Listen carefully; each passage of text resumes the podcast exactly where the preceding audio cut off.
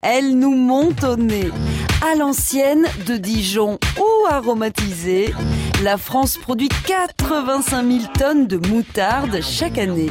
La moutarde peut s'utiliser autrement euh, qu'en bord d'assiette ou bien en vinaigrette. Et donc on peut également utiliser euh, la moutarde soit dans des sauces, des marinades euh, et pourquoi pas aussi dans des desserts.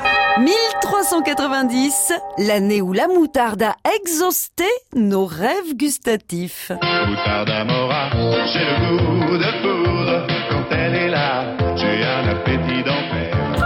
On connaît la plante depuis l'Antiquité.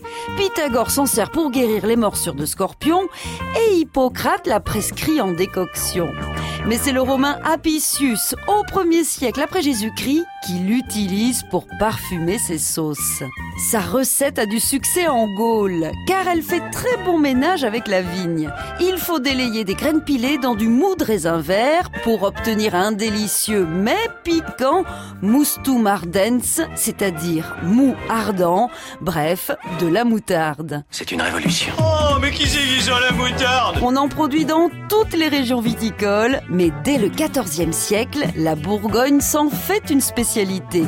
En 1390, sa fabrication est réglementée et quiconque s'amuse à élaborer une mauvaise moutarde risque une amende. Au XVIIIe siècle, Jean Neigeon, un Dijonais gourmet, remplace le verjus par du vinaigre. Il sera le premier d'une longue lignée de fabricants de moutarde en 1919.